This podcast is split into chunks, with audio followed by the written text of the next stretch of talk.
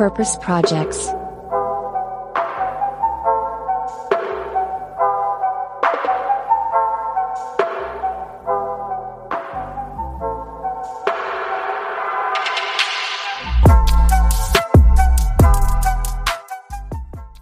Welcome to another brand new episode of Purpose Projects, the podcast with the sustainably good stuff. As you might already be confused, no, I am not Boris and I am not Moritz, but my name is Izzy and I am guest hosting today with Moritz. So thank you for having me. Thank you very much for being on this podcast, Izzy. And yeah, everyone recognizing your voice right now. Yes, you're right. Izzy has been on this podcast before. Um, she did an interview with us, so she was on the other side, and now she's yeah the first co-host that uh, not Alex or Boris. So I'm really looking forward to that. And not only am I looking forward to Izzy being on this episode, but also Matt Kreutz being on this episode. Matt is the CEO and founder of Firebrand Artisan Breads, and the focus of this brand is very, very special. As they put it in their words, we don't hire people to bake bread, we bake bread to hire people. Only in this statement you can see where their priorities lie. And I think you're going to really hear what Matt has to say about this in this episode. So have fun with this very special episode and enjoy. Hey, Matt. I'm really, really pleased to talk to you today. And yeah, I just mentioned off air that Izzy is on the podcast, so things are very special today. And first question, of course, how are you? Where are you at the moment? And um, yeah, what's going on? Uh, I am doing well. I am here in Alameda, California, at our new production facility here. So, yeah. Awesome. So um, here in Germany, I think not too many people have actually heard of of you and your brand yet. That's going to change today.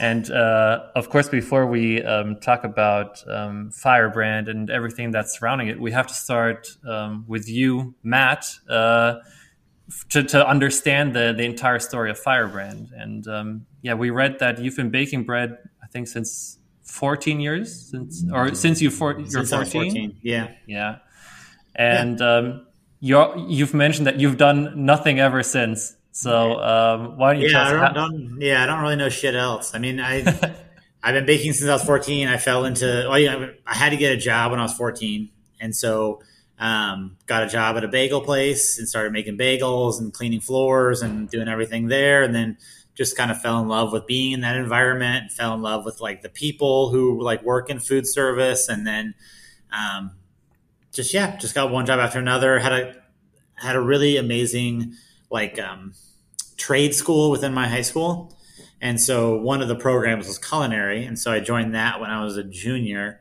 and that was just like super transformative. Like kind of learning about like you know the food service industry and like it can be a career and you know that class was full of a kind of a bunch of like misfits and, and rejects in that class and and that chef was like really amazing at like being able to like guide and direct young minds to the appropriate path and um yeah so i got into culinary school after that and then dropped out of culinary school and stayed in california and then um started firebrand in 2008 so yeah. So interesting that you described the food industry and the culinary world as you know, uh, with the misfits and the rejects and how it was so transformative for you. And I think that's why Moritz also really wanted to reach out and why I've been hearing about your company for a few years now. And of course, we would not be talking to you um, if you um, were not doing things differently um, sure. as, as far as bakeries. So um, in 2013, you had the opportunity to employ formerly incarcerated and homeless community members. And since then, you're at the very forefront of creating more quality job opportunities in Oakland, which is amazing. And so I guess we want to know a little bit more about what drove you to implement this employment strategy. Yeah, so we, I mean, I would love if I had some like amazing strategic like documents or something that like, but it really like we didn't like we didn't know what the hell we were doing for a long time, um, and some would argue now. But just you know, we wanted to create an environment at Firebrand that welcomed everybody. And coming from like a punk rock background, coming from like where my mom had some legal issues, we were kind of homeless for about a year and a half there. The first couple years, of Firebrand, like we wanted Firebrand to be open to everybody, and we wanted we didn't want any barriers just because like you had a challenging background. Like in the food service industry is very, at least that I knew, was very like, um, where'd you work last?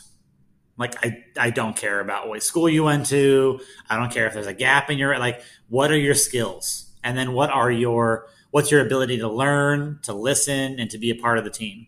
And then that was always what we prized more than anything. Um, and so we just kind of took that kind of philosophy and just started kind of applying it to our hiring and then realized pretty early on in like 2010 11 12 that like resumes were useless like background checks were more useless, cover letters were useless. It was just like we were going through this theater and then hiring people who like didn't work out anyways and didn't make any sense. So we just kind of did away with all of that, not knowing that that was something that you know Greyston kind of pioneered as like a philosophy. But you know, we just kind of went with that. And so that was kind of always that it's always kind of been our thing of just kind of not worrying about people's backgrounds. And so that kind of transitioned to, hey, let's focus on people with barriers to employment. Okay, let's focus on people now who have who were formerly homeless or formerly incarcerated and kind of just moved from there. And then kind of from there, like, okay, how do we provide good jobs to people? And how do we think about jobs? How do we think about employment? How do we think about like how to provide a safe, stable environment? And so kind of you know, just constantly asking ourselves these questions, you know, to even today, just kind of like, how do we do that best? Um, yeah, so that's kind of how it evolved. It's really everything, like everything at Firebrand is really natural and very like one step at a time progression. There was never any like grand philosophical document or strategy or manifesto or anything. Yeah, I think because I just don't, like I said, I don't know shit else, and so it's just like taking my background and experience and trying to apply it to a place that I also I all want to I I've been a worker bee. I'll always be a worker bee. Like I I don't know anything else, and so it's like, hey, when I'm 60, like, am I gonna like showing up to this place? Like, am I gonna like want to come to work? And so it's kind of always building the place that you always want to be excited to come to. You know, you want to like the people who you work with. You want to be challenged by them. You want them to challenge you. You challenge them, and um, there's two really great things that, that you mentioned, and I really want to go back to this question that, that you said, how do we think about work? And I think it's so interesting right now to be talking about open hiring policies and inclusive hiring, especially because, you know, on the one hand, in, in our current situation, um, it seems like there are more and more barriers for people to enter into the workforce, but then there's almost this simultaneous uh, quote unquote uh, labor shortage or talent shortage and we have the great resignation and you know you can find courses on how to write your resume. So i find that so interesting that simultaneously this is happening and i'm, I'm really maybe curious uh, specifically right now in march 2022 and everything that we've been through especially in the last couple of years why is the business model of firebrand so important these days, you know, and maybe if you can speak to if anything's changed in your local community since the pandemic. Well, I really want to get back to the last thing you said, but I'll have to answer the first part of what you said. Um, first, the so Firebrand's got like a 95, 94% retention rate, like which in the food service industry is like in the United States, like 25 to 30%. Um, uh, sorry, one one one question. Retention rate for for your business is, what? It's like in the 90s like 92 95 percent depending on the month. No like uh, customers coming back or uh, no like employees employees. Like employees okay. yeah. So i mean we don't we didn't go through the great resignation i guess so far knock on whatever um, we don't have a hard time getting employees um, or retaining i mean we haven't had a hard time retaining them i think not a hard time. It's always a challenge because you're putting in effort. But I mean, in terms of like these mass exodus and this like craziness, we haven't experienced a lot of it, thank God. Um, and I don't know. I think we try really hard to think about work as a broad broad spectrum. You know, like there's a cliche of like bring your whole self to work, which like usually means like just be nice and shut the fuck up about everything else. And like just like fit in is like usually what people mean when they say that. And like we've always kind of been like hey man like like i think a few years ago we embraced the fact that we're not a bakery. Like we're in the people business and like we like they always say like i heard this something like a while ago that the railroad companies failed because they didn't realize they were in the transportation business. They thought they were in the railroad business. And so when things changed they didn't know what the fuck to do. And I feel like with us, it's like we made a transition to like we're in the people business, you know, and if we make good products and we have really great people, we'll get more business, and and we'll we'll be able to take advantage of opportunities. So we've been able to take advantage of a lot of opportunities now because we have people. Whereas a lot of, businesses don't have people, they can't keep up, and then they're coming to us to help them out. Um, so we haven't really experienced that, but I think we try to we try to think about the job broadly speaking in terms of like what does it take to get you here are there barriers to getting here are there problems going on outside of firebrand that firebrand can help with either directly or indirectly like we just opened a worker resource center here in alameda. And so that's sta- staffed by an independent nonprofit who is whole job is to work with our staff and identify areas that like may be a barrier for them to show up to work, to be their best selves, all these things, and help them get the help they need, whether that's GED classes, that's connection to like substance abuse programs, that's housing initiatives, that's you know transportation issues, like really work with people um, to make sure that they can show up and, and do a good job, but then also show up and feel like it's a safe environment for them to be mentally, physically, and all those things, and that extends out, you know, beyond our four walls, but so we kind of we opened that worker resource center to help provide educational opportunities, but then also just additional resources for the staff. Um, and then the second one, I guess, what changes have I noticed in the Bay Area? I think when the pandemic hit, it was super obvious the like gap in the Bay Area of like kind of wealthy, college educated tech folks, and then like service workers. And it was so like glaringly obvious the like huge percentage of the population that have never fucking served anybody in their life. Um, because it was like they just didn't they didn't know what to do when there was like a problem being served. Like when all these service businesses now had all these challenges with like physical barriers, with new rules, regulations, mandates, da da da. Like they flip the fuck out because it's like they're just so used to being served and not not ever serving anybody. And I mean like literally serving, like you were actually physically helping somebody, not like technical assistance. And I think that was pretty fucking obvious after the pandemic. Um, the like rush to work from home. It's like that's cool for you, but like my people can't work from home. A lot of people can't work from home and it's cool that you can, and that's great. There's nothing wrong with that. But I think people didn't understand what it meant to show up to work anymore.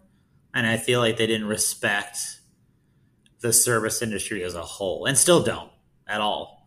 But I feel like that gap was pretty evident when when the pandemic hit. It was so like eye rolly and cringy the number of complaints we were getting about bullshit. Just bullshit that doesn't matter at all. When you like are at the beginning of a pandemic and don't know what the fuck's going on, and I'm sorry you can't use Apple Pay right now. My bad. I totally, I totally get your your point, Matt. There, and uh, one topic that might have also changed is um, yeah, people losing their homes in in in the pandemic. Yes. Um, and your brand, of course, is very known for employing, especially these people. You just call them like kind of like misfits, but also like people that maybe won't get a new perspective uh, if there wasn't companies like Firebrand. And uh, did you also notice a change there uh, during the pandemic that maybe people lost their homes and they're like you're known for for helping these people? Yeah, I mean, Well, I mean, I think the Misfits was separate from from being Yeah. from being homeless or from incarcerated, but I think it, the problem, the homeless problem in Oakland is crazy. It is bananas off the charts bad here, and I think you had a, you had hundreds of thousands of people who were one paycheck away from losing their home, and then the pandemic hits, and now they're losing their home, or they're like they have a job but they're sleeping in their car. And that was a lot, a lot of people in the Bay Area, and and then when the pandemic hits, now they're they're out, you know. And as a city, I don't think we want to deal with that, unfortunately. Like I don't think there's the appetite to like get in there and help. I feel like there's people don't want to deal with it. You know, it's messy. People are messy, and it's not perfect, and you don't get an award for it at the end. Um, but they're people, and they shouldn't be sleeping on the goddamn street where they're open to like violence and all kinds of crazy shit that happens to people, drugs, and like it's crazy out there. And the fact that that's just a thing in California in general is just boggles my mind. Like it's I'm not. I don't know. I don't want to get too much on a tangent, but it's just it, it just just shows a complete lack of empathy and a complete lack of just giving a shit. Like put your own like ego and career aside, and who's responsible? Like who's in charge? You know, like I always say, like I think our mayor is like an avatar. Like I don't think she actually really exists. like you know what I mean? It's just like where are you? Like how can you live here? And it like Well- it doesn't it doesn't drive you fucking bananas. You know what I mean? Like how do you just go about your day? Well, now people are then going to transition their life into what the metaverse, but these problems will still yeah, exist. Just, just yeah, just like yeah, just bury your fucking head in the sand. Like I don't understand. Like it's just it's so bad, and they've let it get so bad. It's just And such an avoidable tragedy. I have the sense of a dystopia that there will also be homeless people in in the metaverse because the people will just create their their own own reality in there as well. Yeah, But it's- but Matt, coming co- coming back to to your to your rant, I'm gonna Yeah, call it rant. Um, So you, you you earlier mentioned that you're in the in the business of people, and I think by now everyone can know your passion for for these people. And um, yeah, once you said Firebrand seeks to stand out at the center of a new wave of capitalism that leverages business to address complex societal problems sure. and that's i mean quite difficult maybe to understand so I'm, i have a very simple question for you. What's what's the purpose of firebrand?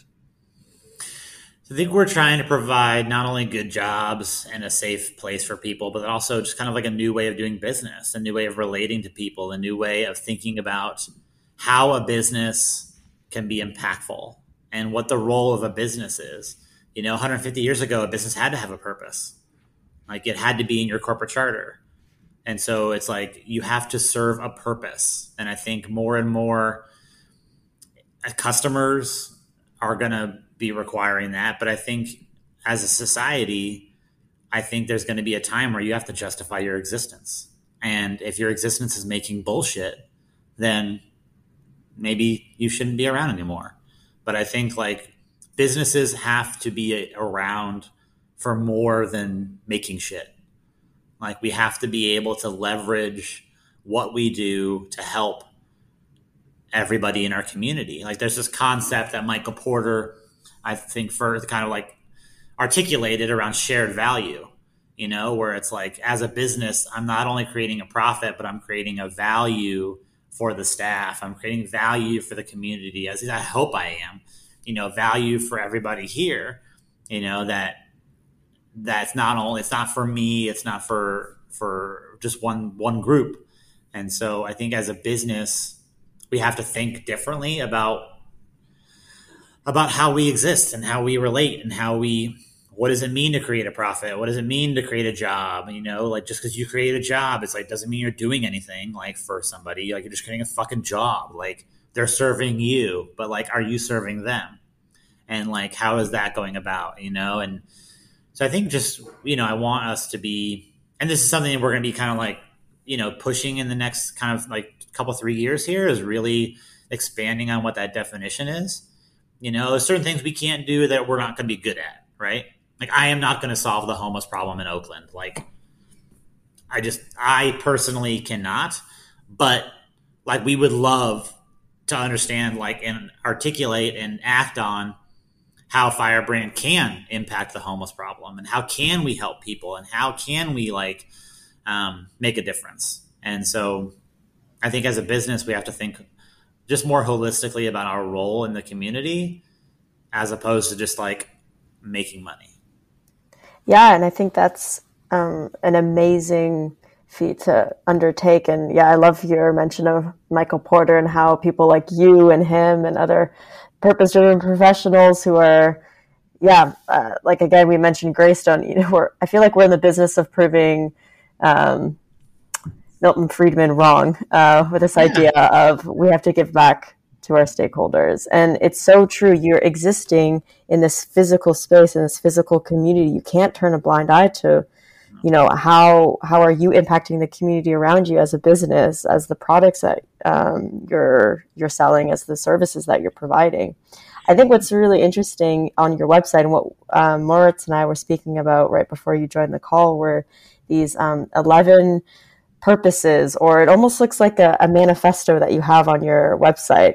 Sure. Um, i'd be really interested to hear more um, especially some of these coming soon um, sure. uh, uh, programs that you have here? Yeah, so so those eleven purposes are in our corporate charter. So we are a steward-owned company, which means fifty-one percent of the company is owned by a trust, and the trust governs the company, and the trust has to uphold those eleven purposes, right? And so I think um, so that's that's where the 11 purposes kind of came from a couple years ago and kind of that's in our corporate charter. So we, we have a legal obligation to uphold those things.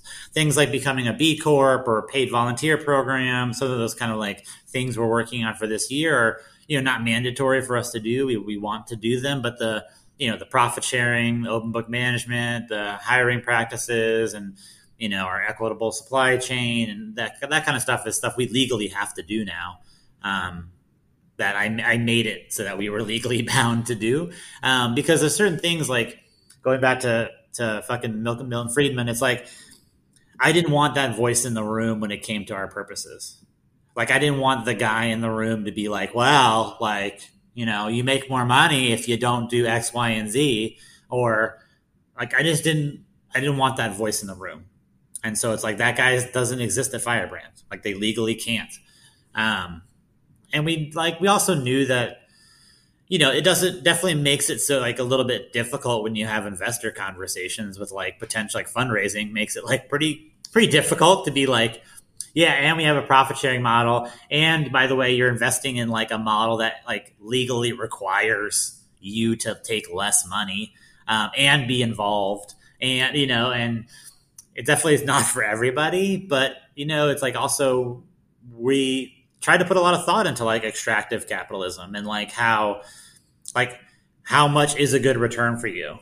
And what does it mean? You know like we go like i was just at this like social impact conference and it was just like when i brought up that there's like a 5x cap on the returns it was like nope have a good day. And you're like you're not doing shit.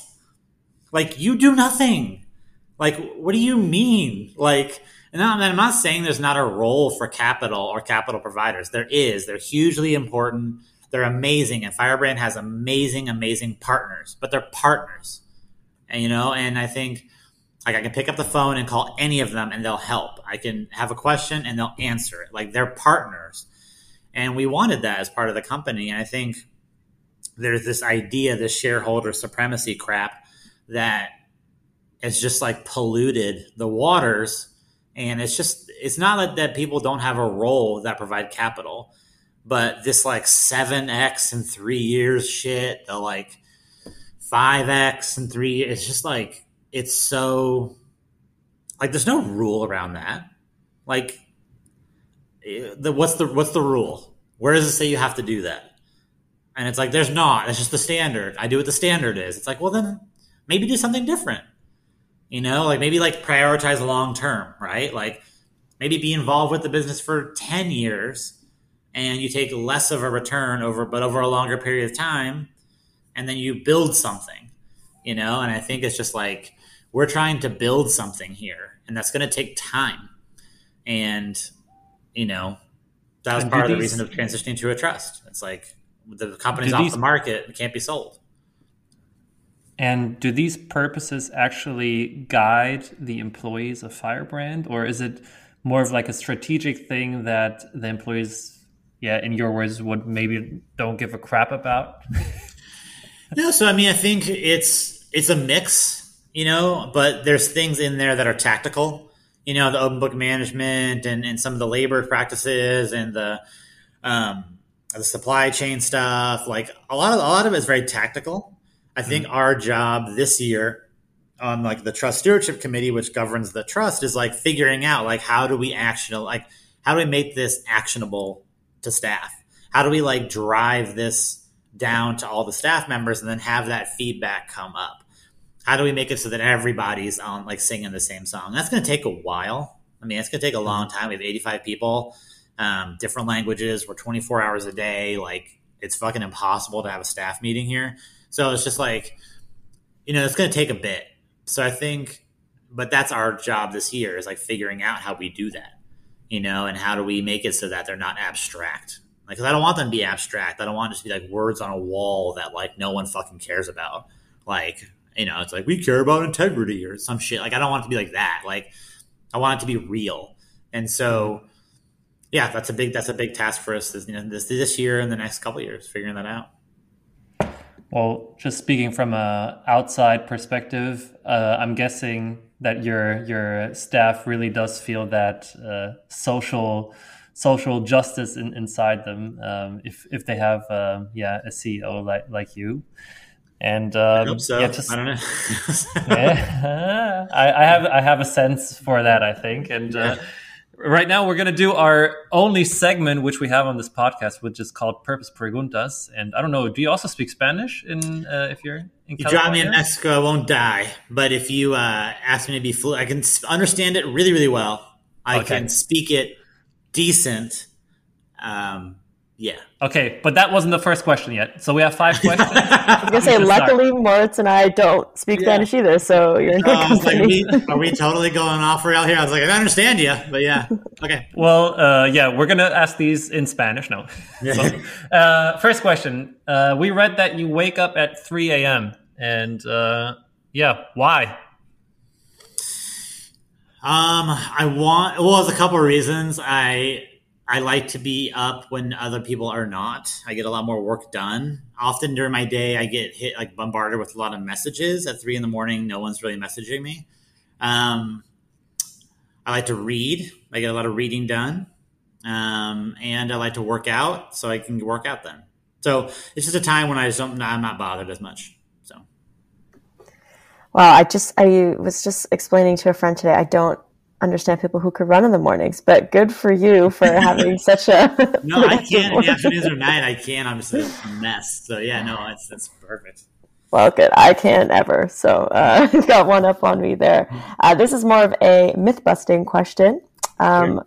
What is something that people could get wrong about Firebrand or typically get wrong about Firebrand? Um, I don't know. I feel like I have my head so buried in Firebrand. I have no fucking clue. Um, I don't know. I always say Firebrand's like the band that doesn't listen to other records when they're making their record. Like I just don't listen to a lot of noise in my life, and so like I don't particularly give a shit. But um, uh, maybe I know we get kind of lumped in with like a hipster crowd. I guess okay. maybe. And well, that yeah. If you don't listen to the crowd uh, besides uh, your your own crowd, you're gonna hate this question then because we we always want to ask also like critical questions, but it's it's difficult actually if uh, if we have like so nice brands. But I'm gonna think or let's think that we're haters right now, and sure. what's the criticism they mention when they when they're talking about your brand? What's something that you've heard a lot in maybe the last couple of months or years, where you're just like, ah, you're a hater.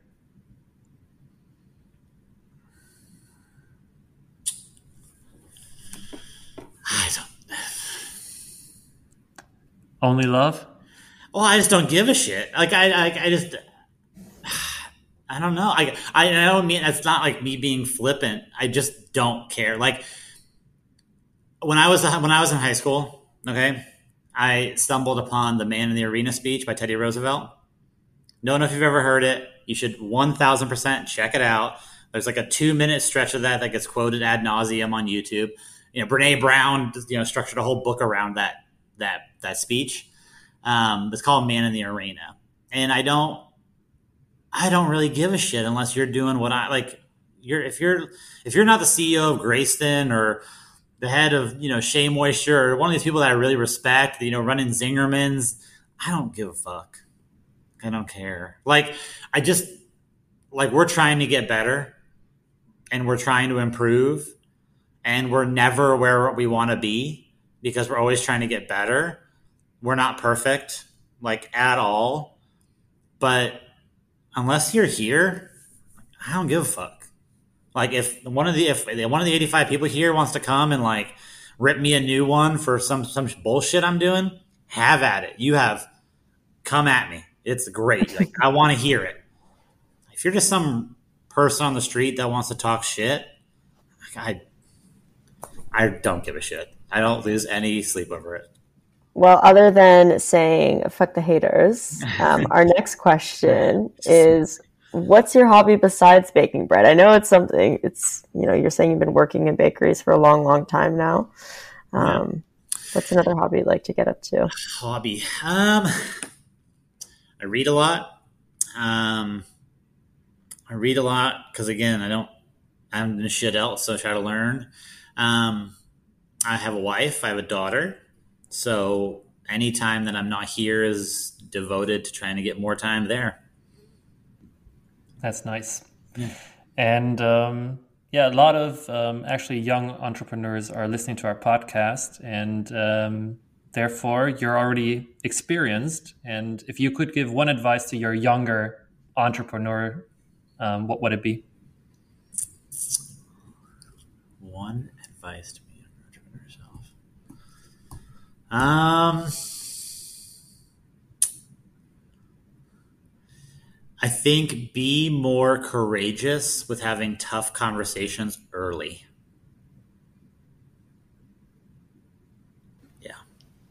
Bound I can expand on that if you want, but I just think like you know like being having boundaries and being very clear with people is a very very good thing for everybody involved.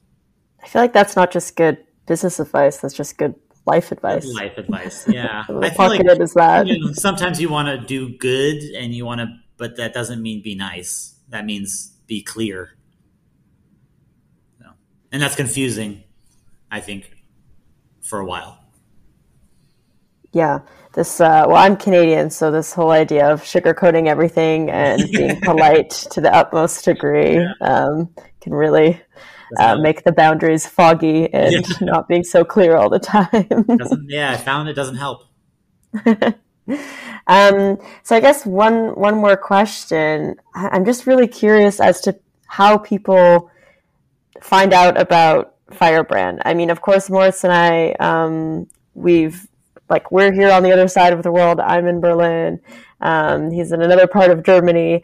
Um, so, do people come to you because you just have amazing breads? I mean, they look uh, delicious from what I see, or do people more and more come to you because of you know your people first model and the fact that you're purpose driven i would say for the first 11 years it was just the product because we didn't really talk i don't think we had a website for the first like decade of the business. Um, and i'm not on social media. Like i haven't posted anything on instagram for three years almost or whatever. So and I, i'm not on any other platforms. So and i don't even think we had an instagram up until like two years ago. But um, so it was just the product, just word of mouth. Like we had a online submission form on our website, and people would fill it out, and then you know, chefs move around to different restaurants. And so that chef would go to another restaurant and then take us on there and then go to another restaurant, take us on there. And that's kind of how we grew. Um, Nat late the past like year, I would say a lot of this for like the mission because we were like we're talking about it now, um, but we didn't really talk about it for the first like eleven years. So I think people didn't, people still really don't know that we do a lot of this stuff, um, and that's that's not that's just we didn't talk about it. So, um, which was kind of on purpose, but um, yeah, yeah, that was uh, that was actually a question Izzy and I were talking about earlier of like yeah getting into the mindset of yeah we're walking through oakland and um, is do like the consumers actually go pick or make that decision to go in your shop and, and buy bread due to purpose only maybe? And uh, yeah maybe it's in our purpose bubble where we'll say of course they are they want to they want to support you guys but we know that also yeah, it's a bubble and um, yeah you have you have better insights there definitely this is mine and Moritz's way of telling you that we're going to come to Oakland really soon, just hey, so we can buy you. Exactly. Yeah. well, Are you going to expand to Germany someday soon, or? I'm good. Uh, I think I have my hands full with uh, two two cities that are like next to each other. okay. Okay, we're we're almost coming to an end here already, um, but I want to make actually like a a bridge to the to the beginning of this talk where you talked about. Um, yeah, people applying for jobs um, at Firebrand, and then yeah, you said you don't give a shit about resumes, and it doesn't really matter where you're coming from. It matters how you're working here and, and what your effort is. And um, can you maybe just take us through that user journey of actually, I I want to have a job at Firebrand. What's sure. going to happen next? So um, there's two ways to apply. One, you can go on our website and then just put your name, um, contact information, and then look at the jobs that we have open and say which one that you're interested in. Mm-hmm. And another way is if you don't have computer access, um, you just do it the way we've kind of always done it since the beginning, and that's just the name on a clipboard uh, with your contact information, and then we call you. That's really it. So we'll call you We'll kind of go over the different jobs we have. You choose which one that you're interested in, and then we bring you in for a trial shift that we pay for, and we bring you in for eight hours, and then you know we see if you know you could fit there, and if not there, then maybe something else, and if we don't have anything else, and this is not a good fit. Um, sometimes we'll bring people back for you know one to three different times, depending on kind of what the job is, and then um, we talk to the about about 85 and 90% of the decision is driven by your coworkers, kind of how they feel about how you did and how they feel about your ability to learn and listen and interact. Because we know that you're to suck. Like, you don't have experience. Like, you're not to like come in here and be like, oh, yeah, I'm just like fucking banging out baguettes. But like, do you want to learn? Do you have questions? Like, that's what I give a shit about. Like, are you curious? Do you like, you know like if the person who comes in and like doesn't ask any questions like i'm probably not going to be here very long so we're kind of looking for that kind of stuff um, more than anything um, and then if your coworkers are stoked we feel like you were you know it was going to be good then you know we offer you a job and then you're on board and then from there we have like like what we call like a learning ladders program which is like a kind of zero to one year program of like making sure that you do, you know, we have obligations, you have obligations, you do your part, we do our part, and then to make sure you're as successful as possible. And then it leads to delicious bread. and you make bread and pastries. Yeah. Depending, yeah. Beautiful.